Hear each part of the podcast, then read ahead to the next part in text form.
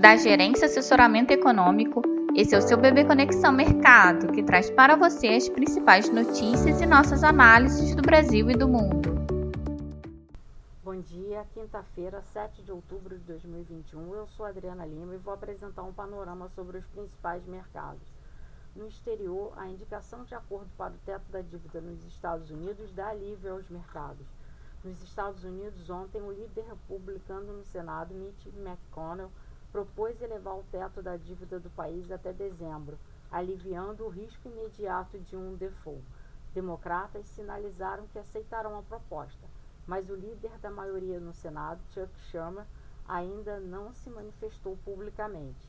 Ainda nos Estados Unidos, a secretária de Energia, Jennifer Granholm, disse que o país pode usar petróleo de sua reserva estratégica para conter a disparada do preço da commodity.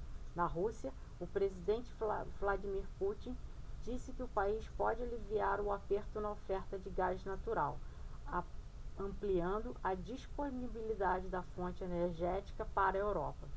Na China, as reservas internacionais do país referentes ao mês de setembro caíram 31,5 bilhões de dólares a 3,2 trilhões de dólares, afetada pela valorização do dólar e fraqueza de outras moedas. A produção industrial da Alemanha caiu 4% em agosto, bem mais que a previsão do mercado de queda de apenas 0,2%. Na agenda do dia, serão divulgados nos Estados Unidos os pedidos semanais de auxílio-desemprego e haverá discurso de John Williams, presidente do Fed de Nova York. Fed Cleveland promove evento conjunto com o BCE, o Banco Central Europeu, com participação da sua presidente Loretta Mester e de alguns membros do Banco Europeu. A sinalização de acordo sobre o teto da dívida no Senado americano renovou o fôlego otimista dos investidores na tarde de ontem e se mantém hoje, em dia de agenda fraca e espera para o relatório de emprego americano que será divulgado amanhã além do retorno do feriado na China.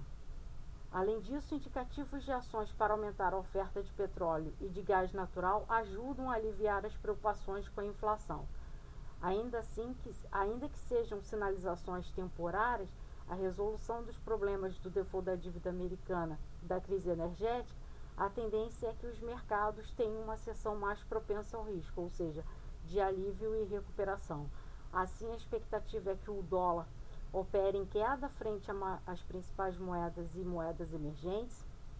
As taxas dos treasuries também operam em queda num ajuste técnico, apesar do movimento né, da expectativa de propensão ao risco, e alta para as bolsas e commodities.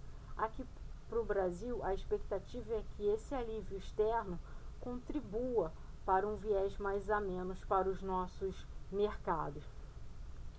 Apesar disso, seguem no radar dos investidores todos os problemas referentes ao quadro fiscal, dado as incertezas e falta de definição para a questão do novo Bolsa Família, a PEC dos precatórios, reforma do imposto de renda e eventual renovação do auxílio emergencial.